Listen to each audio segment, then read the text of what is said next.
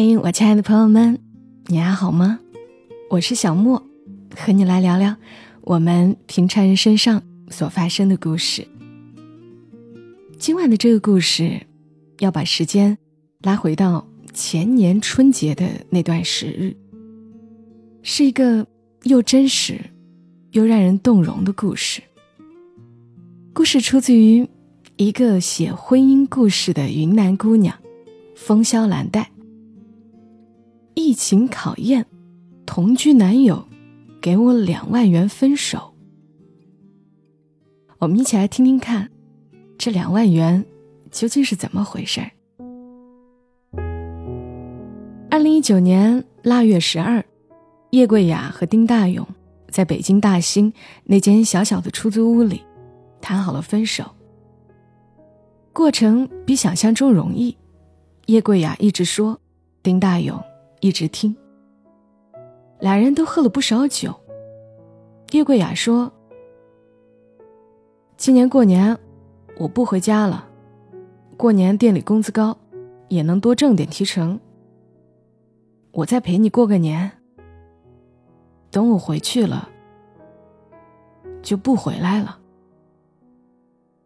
丁大勇喝着酒，脸红到脖子，啥都不肯说。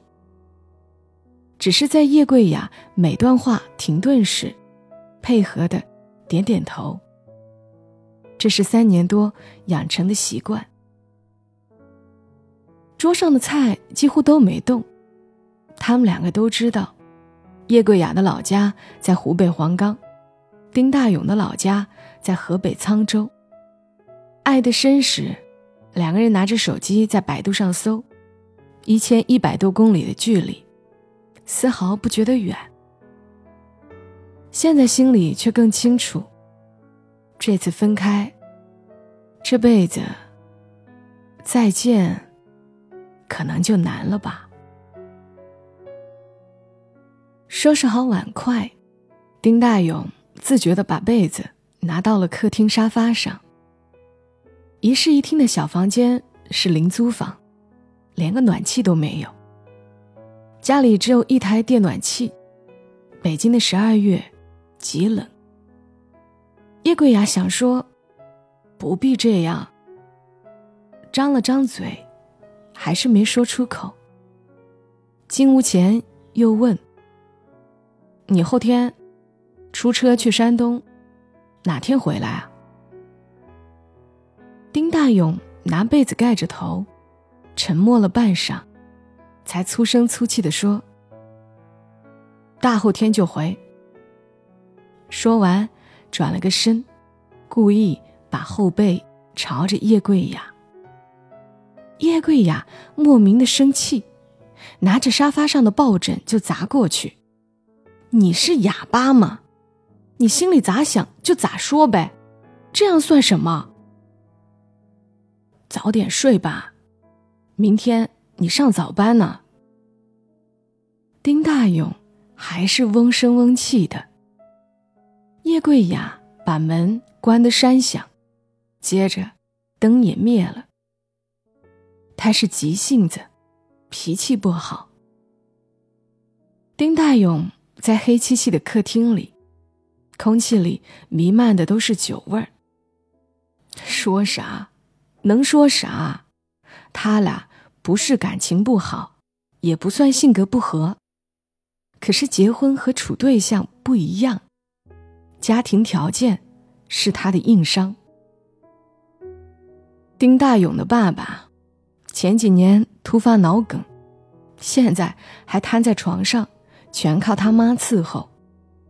家里还有个养到快三十岁的脑瘫哥哥，一家四口人。就靠他在大兴开十三米大货那点收入。叶桂雅家在湖北农村，条件也不是特别好，家里还有弟弟妹妹。早点想通了早好，叶桂雅快二十七了吧，这时候离开，还能弄个好人家。叶桂雅在卧室也没睡。往常两个人睡着挺挤的小床，突然就空了一块。手机微信有提示音，是妹妹发的，问他处理的咋样了。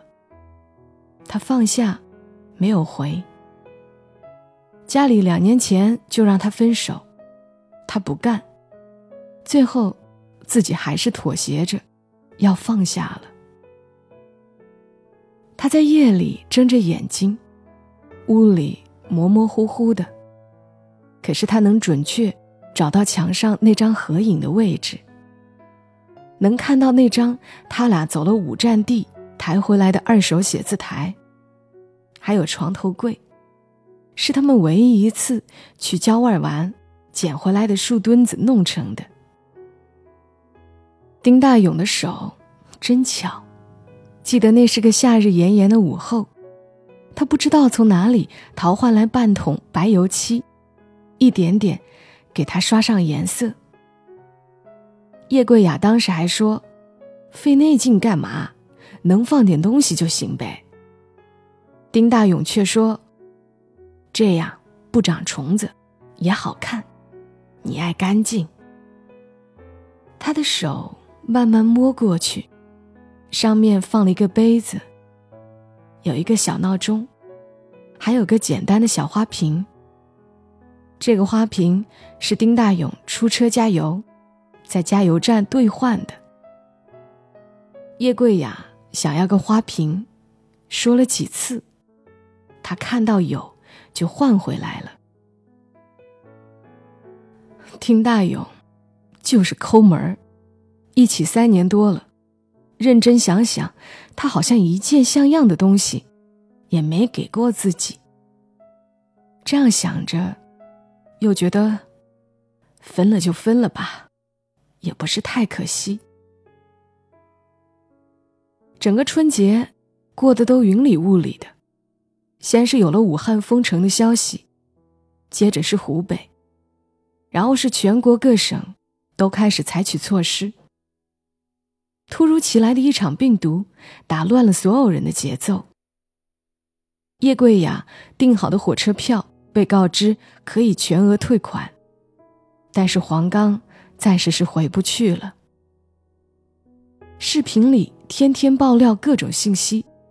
他急得和热锅上的蚂蚁一样，焦虑到半夜失眠，来来回回坐立难安。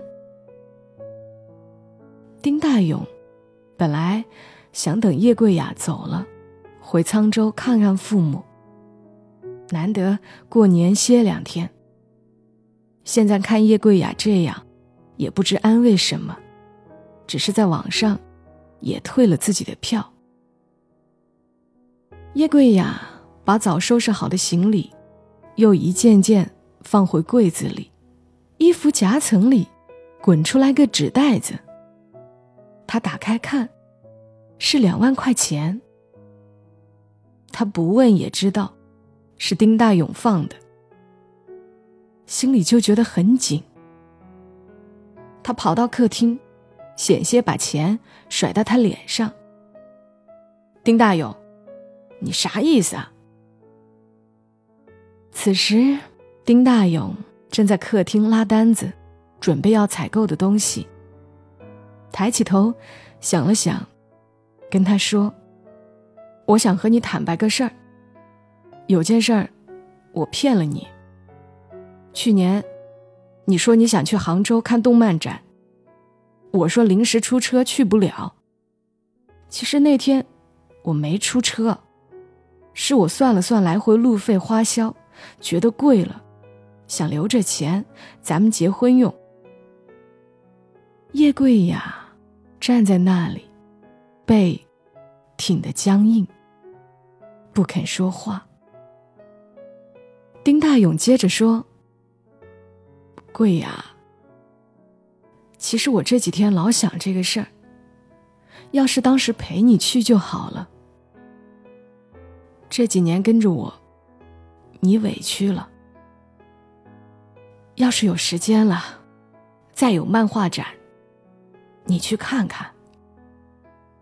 我不要，两万块想买个心安，美的你。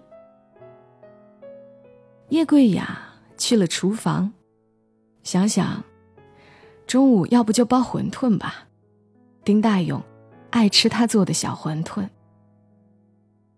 晚上的时候，丁大勇接了个电话，车队问他愿不愿意去运送物资。丁大勇问：“是到黄冈吗？”然后一口答应了下来。叶桂雅从卧室跳出来骂他：“钱重要还命重要？别人都拼命躲，你还上赶着去，不许去！”他就笑笑。他一直这样，叶桂雅对他凶，他也只是笑笑。丁大勇收拾东西的时候，叶桂雅就一件一件给他从行李袋里扔出来。丁大勇站在旁边，想抱抱他，最后还是没有动，只是安慰说：“没多远，几天就回来了。”叶桂雅坐在行李袋上，不肯下来，眼里都是泪。丁大勇叹口气说：“我还不知道命重要啊，你当我真为钱？谁都不去。”物资送不过去咋办？人人要都这样，国家怎么办？再说黄冈是你老家，我就当为你尽份心力。叶桂雅突然想起刚认识的时候，认识他的人都告诉他，丁大勇心好，他家人都特别好。你想吧，不心善，能把个脑瘫孩子。养到二十多岁，放别人家里，成人都难。和这样的人打交道，不需要有防备。丁大勇走的时候跟叶桂雅说：“东西都准备好了，别出去。要是一定出去，必须戴口罩。等我回来。”丁大勇走的时候，没抱他。叶桂雅想主动抱一下，这是好几年养成的习惯。最后，却也没有动，只是站在窗后面，看丁大勇的背影，一直到消失不见。丁大勇一路上都不放心叶桂雅，每个车子停靠休息的时候，他都会给叶桂雅发两条信息。叶桂雅在他出车的时候。很少主动给他发信息，怕他分心。司机开车时候一定不能分心。同行的司机也是他交往多年的铁哥们儿，休息的时候走过来，你就是傻，这都跟你正式说分了，咋还这么上心？他笑一笑，这几年叶桂雅也不容易呀。说真的，大勇，我给你好好介绍个吧，咱们老家这边的，咋样？你和人家说我家情况啦，我哥和我爸的情况一说，谁能愿意？我还真说了，人家女方说人好，本分，肯努力就行，愿意和你一起赡养老人。大哥那种情况。其实你家可以申请他进养老院、福利院啥的，不就成了？那不成。丁大勇摇摇头：“你啊，就是个木头脑子。我看你就是放不下那个小叶，真不知道他哪里好。他哪里好呢？个子不足一米六，小眼睛、单眼皮，身体单薄。”就是嗓门出奇的大，脾气出奇的暴，凶起来还爱动手。可是丁大勇记得，他第一次和他讲大哥的时候，叶桂雅哭了。他跟叶桂雅说：“我大哥，小时候我在外面惹了事，或者成绩考得不好了。”我妈就拿着笤帚疙瘩，撵得我满院子跑。我哥就躺在阳台的躺椅上，扯着脖子，也说不清楚，还是不断重复着叫我妈。他跟妈说：“你别打他，你打他干嘛？他好歹能跑能跳，好歹他能给你养老。”那时候家里的电视天天开着，广告上有什么好吃的，大哥都跟父母要，可是他吃的很少，都偷偷留给我。还有他的残疾人福利金，都交给了我。他总愿意拉着我的手，跟我说：“别委屈自己。”他说这些的时候，叶桂雅就掉眼泪。然后叶桂雅说：“咱们以后对大哥好点儿。”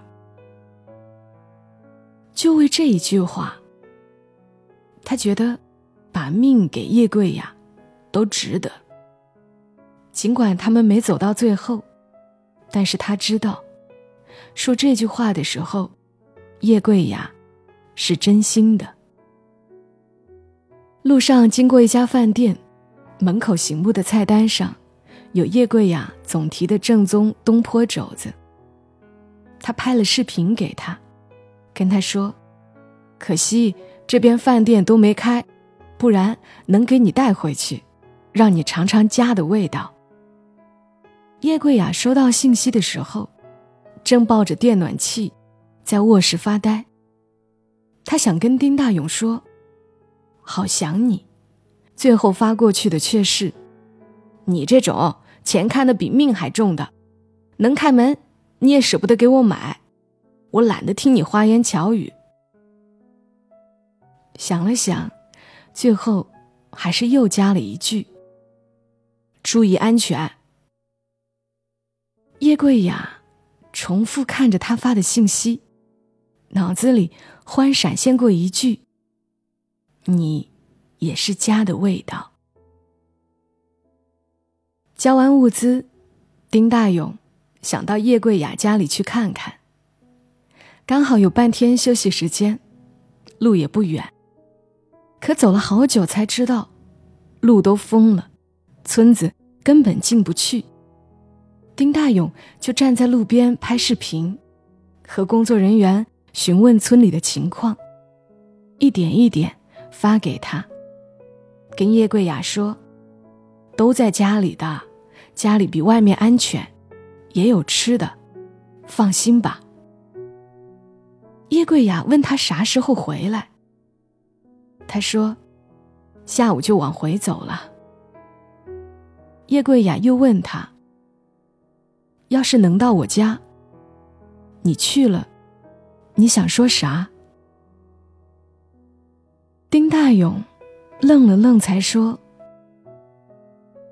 啥也不说，也不进去，打听打听都挺好的，告诉你就好了。”叶桂雅挂了电话。又开始生气。想了想，把丁大勇拍的视频一条条的发到妹妹的微信上。他想了好久，才在信息里打出来：“我知道物质太重要了，可是这场疫情，让我下了决心，我要选爱情。麻烦你转告爸妈。”他开始盘算着。丁大勇回来的时间，炒好菜等他。他想，两万块他是不会退了，就当彩礼吧。等他回来了，他就告诉他，这辈子不分开了。去他的一千一百公里，去他的物质生活，他只想和丁大勇在一起。那晚的一个插曲是，他等得太晚，丁大勇还是没回来。酝酿了一晚上的词没有发挥出来，丁大勇来电话说要被隔离十四天，确保安全才能回家。这中间，叶桂雅和父母有了几次长谈。他的爸爸当过兵，现在在村子里维持秩序，做志愿者。通电话的时候让他放心，告诉他家里人都很好。他借机会。把丁大勇去湖北的经过说过的话，讲故事一样，说给他们听。爸爸不说话，妈妈在电话另一边说：“我们怎么不感动呀？这个孩子是个好孩子。我们一直反对的原因，也不是他人不好，是你们以后一起生活，负担太重了。你跟爸爸一起的时候。”不是也一穷二白吗？大勇和我挣的都不少，是累了点，但是我们好好算计，会把日子过好的。妈，有钱人的日子就真的那么安逸吗？你不也常说别人家有钱，夫妻不齐心，互相防备？这次疫情，我想了好多好多。这个世界上原来真的是有人愿意为了别人的岁月静好去负重前行的，我不能错过他，不然我将来会后悔。电话的另一端是长时间的沉默，在他的抽泣声中，他听到了爸爸重重的叹息。唉，都到家门口了，也没能进来坐坐。等疫情过去了，领他来家里看看吧。叶桂雅大声的说着“好”，眼泪一串串掉了下来。后来小妹在微信里告诉他，为了他俩的事，爸妈好几天都没睡好。爸跟妈说，这小伙子有个男人样，把孩子交给这样的人，我们应该放心。一场疫情，很多东西好像都在悄无声息的改变着。新闻里的好消息越来越多，而他回来的步伐也越来越近。丁大勇回来的那天晚上，小区刚好停电，叶桂雅越睡越冷，蜷缩在床上。丁大勇进屋来，就把自己的被子扯出来。又给他盖上。他迷迷糊糊睁开眼，忘了他们曾差点经历人生的别离，呢喃的说：“快上来给我取暖，太冷了。”丁大勇翻找柜子里好久没用的暖水袋，冲上水，给他放到被窝里。他顺势抱着他的胳膊：“那两万，我不退了。”当彩礼了。丁大勇定在那里。叶桂雅抱住他，自顾自地说：“这阵子，我想了好多好多。等疫情过去了，咱俩可以一起回沧州，方便照顾你爸妈还有大哥。那边消费也低一点我还有点积蓄，加上你这两万，我开个湖北口味的小吃店。”你再应聘个司机的活，过两年攒点钱，咱们可以自己贷款买辆大货车。丁大勇一边听，一边使劲点头。叶桂雅又说：“你要对我父母好哦，这几年咱们过得紧点儿帮衬着父母点儿等我弟弟妹妹都工作就好了，咱俩能把日子过好。”丁大勇点点头，眼圈红了，只能紧紧的抱着叶桂雅，不想被他看到。他还是坚持着从丁大勇怀里起来，掰过他的脑袋，在黑暗中和他对视。记忆中，他从不曾这样甜的笑过。他说：“丁大勇，你回来真好。”你看，我差点犯了个多傻的错误。我们再也不分开了。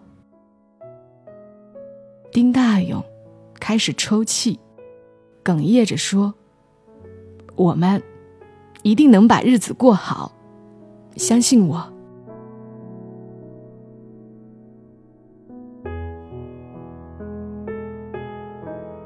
好啦，故事讲完了，眼泪。是不是又没忍住啊？作者风笑蓝带说：“这个故事是真实的。希望大勇和桂雅往后的日子好好的。祝福这平凡而可爱的两个人。我是小莫，谢谢你们听到我，在喜马拉雅搜索“默默到来”，沉默的默，娓娓道来的到来，可以收听我更多节目。在微信上搜索公众号“风萧蓝带”的拼音手写加阿拉伯数字九九，可以找到作者，可以看到更多的婚姻故事。祝你夜好眠，小莫在深圳，和你说晚安。